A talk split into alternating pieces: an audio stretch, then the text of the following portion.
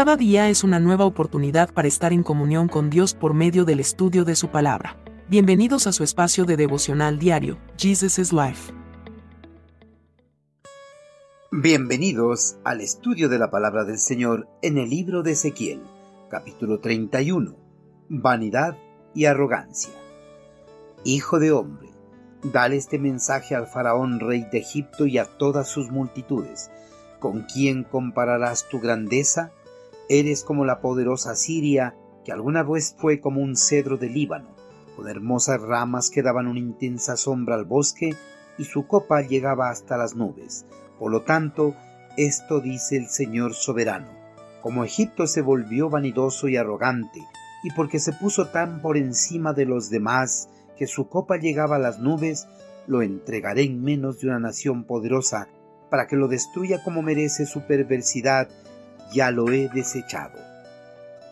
Al lograr ocupar un puesto importante o de privilegio, el hombre corre el peligro de llegar a envanecerse y jactarse de ese logro, o incluso puede llegar a aprovecharse de los que están debajo de él con la nueva posición que ha logrado.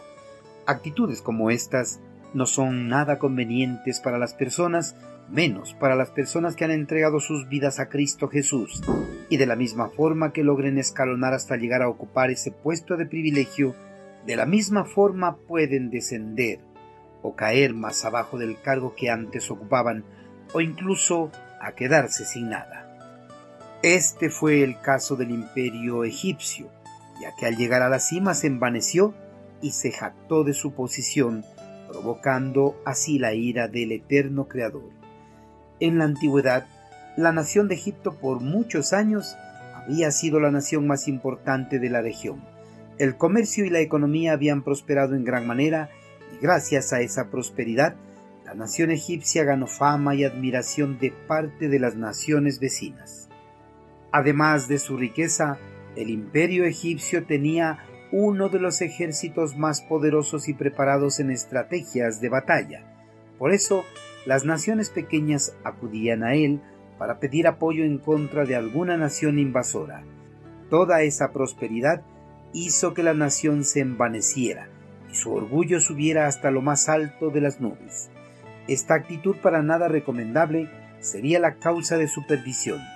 Debido a su pecado, el Creador del universo envió un mensaje al pueblo egipcio y a su gobernante por medio de su siervo Ezequiel.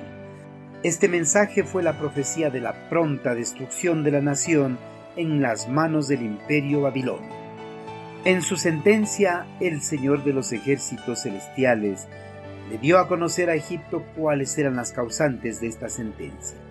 El Señor le hizo ver que se había vuelto vanidoso y arrogante al encontrarse en la cima más alta del poder, y que por eso lo iba a entregar en manos de una nación poderosa para que lo destruya como se merecía por su perversidad. Aunque no lo parezca, pero la vanidad y la arrogancia son pecados muy graves delante de Dios. Por estos pecados muchas naciones fueron destruidas en el pasado, ya que la vanidad y la arrogancia les hace sentirse superiores a los demás, e incluso los lleva a ponerse al nivel de Dios. El imperio egipcio, gracias a su prosperidad comercial y al poderío de su ejército, se sentía superior a las demás naciones y que nadie tendría la capacidad de enfrentarlos y menos destruirlos. Queridos hermanos, en ocasiones al igual que al imperio egipcio, los logros personales se nos suben a la cabeza, más cuando somos el punto de mirada de las personas. Entre más personas nos admiran, nuestro ego va subiendo más y más, pero la gratitud a Dios por nuestros logros va desapareciendo. En ese momento el orgullo domina nuestra vida por completo. Dios no le gusta que sus hijos se enaltezcan de sus logros o posiciones. Más bien, a Él le gusta que sus hijos permanezcan en completa humildad a pesar de los logros que puedan obtener. Dios desea que en todo le den la gloria solo a Él. El rey y el pueblo egipcio se olvidaron de eso, su consecuencia fue la destrucción de la nación. Hermanos, desechemos definitivamente de nuestro corazón y de nuestra mente los deseos de enaltecernos por los logros que podamos obtener. Tengamos presente siempre en nuestra mente que el orgullo puede ser la causa de nuestra destrucción, como fue la destrucción de Egipto.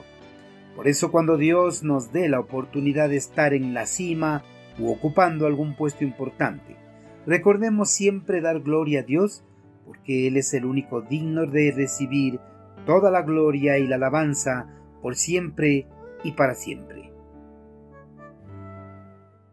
Envíenos sus sugerencias y comentarios a nuestro correo electrónico ministerio.jesusislife.net. Este programa es una producción de Jesus is Life.